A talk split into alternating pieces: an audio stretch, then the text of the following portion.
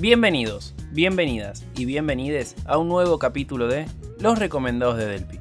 Mi nombre es Ezequiel del Pino Yamne y voy a estar haciendo reseñas sobre los libros que leí para que quizás a la hora de elegir uno tengan una opinión en la cual apoyarse. Empecemos entonces con esta edición en la que vamos a hablar sobre Weird Stories. La propuesta de hoy va a ir por otro lado.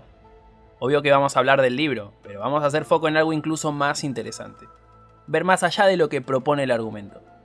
Como siempre pregono, tanto en mis redes sociales como en Animal Boy y los podcasts de sea lo que sea, la idea es darle lugar a las editoriales independientes para que puedan dar a conocer sus laburos, que por competir con grandes sellos quedan un poco relegados.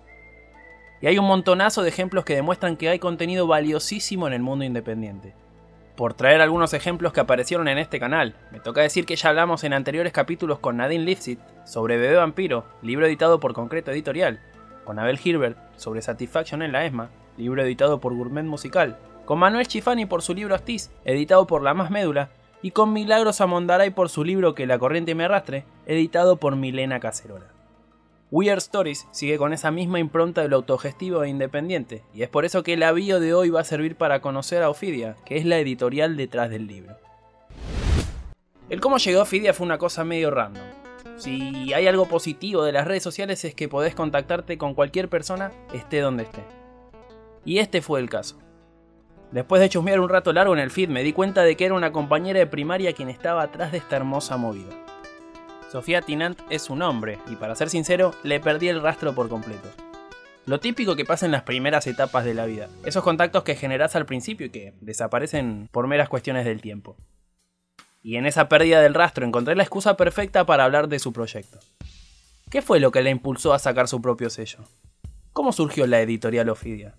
Esto es lo que respondía. La idea de crear una editorial estuvo latente desde el momento en el que salí de la secundaria y descubrí que existía la carrera de edición en la Facultad de Filosofía y Letras de la UA.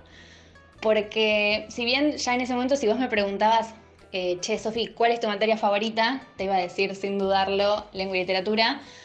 No tenía muy claro qué, quería hacer con eso concretamente. Y la verdad es que ni siquiera lo había considerado, ¿no?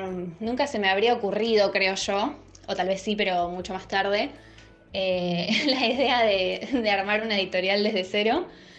Y cuando descubrí la carrera y vi el plan de estudios y bueno, cuando, cuando empecé a cursar definitivamente, me hizo clic y dije, esto es, esto es exactamente lo que quiero estar haciendo.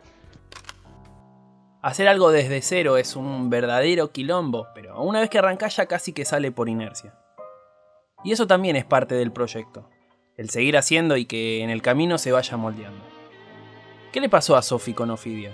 ¿Cómo se fue consolidando el proyecto? Esto es lo que respondía. El objetivo del emprendimiento se fue consolidando a partir de una serie de experimentos ocurridos en Ofidia. La difusión de contenido digital, la publicación impresa de Weird Stories, la producción de una línea de papelería.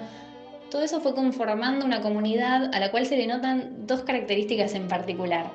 La primera es que a la persona que le gusta Ofidia le gusta absolutamente todo. ¿Qué quiero decir con esto? Que si te compraste el volumen 1 y te encantó leerlo, probablemente te guste muchísimo la estética de la Agenda 2021. Si te entretienen los textos que se comparten en Instagram, seguramente también te rías con los memes. Si usas los stickers, te van a encantar los cuadernos y así con todo.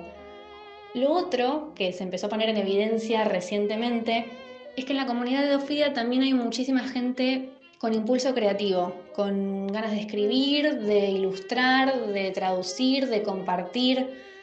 Y de ahí surgieron las convocatorias de autores. Siguiendo con el hilo de la autogestión y lo que significa llevar a cabo un proyecto, se me vinieron a la cabeza la cantidad de cosas que tengo que hacer a la hora de sacar un capítulo dentro del canal de Sea lo que sea, o producir Animal Boy, como para ejemplificar. Estar mucho atrás de cada detalle para que salga medianamente cercano a lo que nos imaginamos. Ahora bien, ¿qué le genera a Sophie tener su propia editorial? ¿Cómo es el día a día? ¿Hubo cambios con respecto al comienzo? Esto es lo que respondía.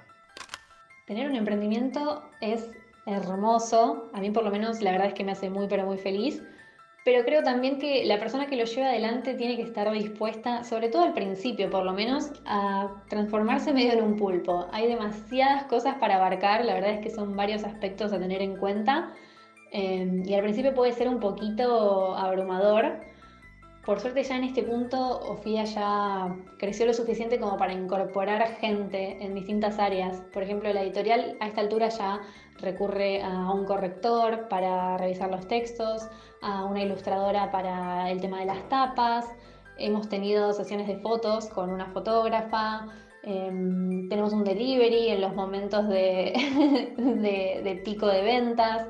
La verdad es que es, muy lindo también verlo crecer al punto en el que se incorpora gente nueva que tiene habilidades específicas y que también aporta otra, otra visión.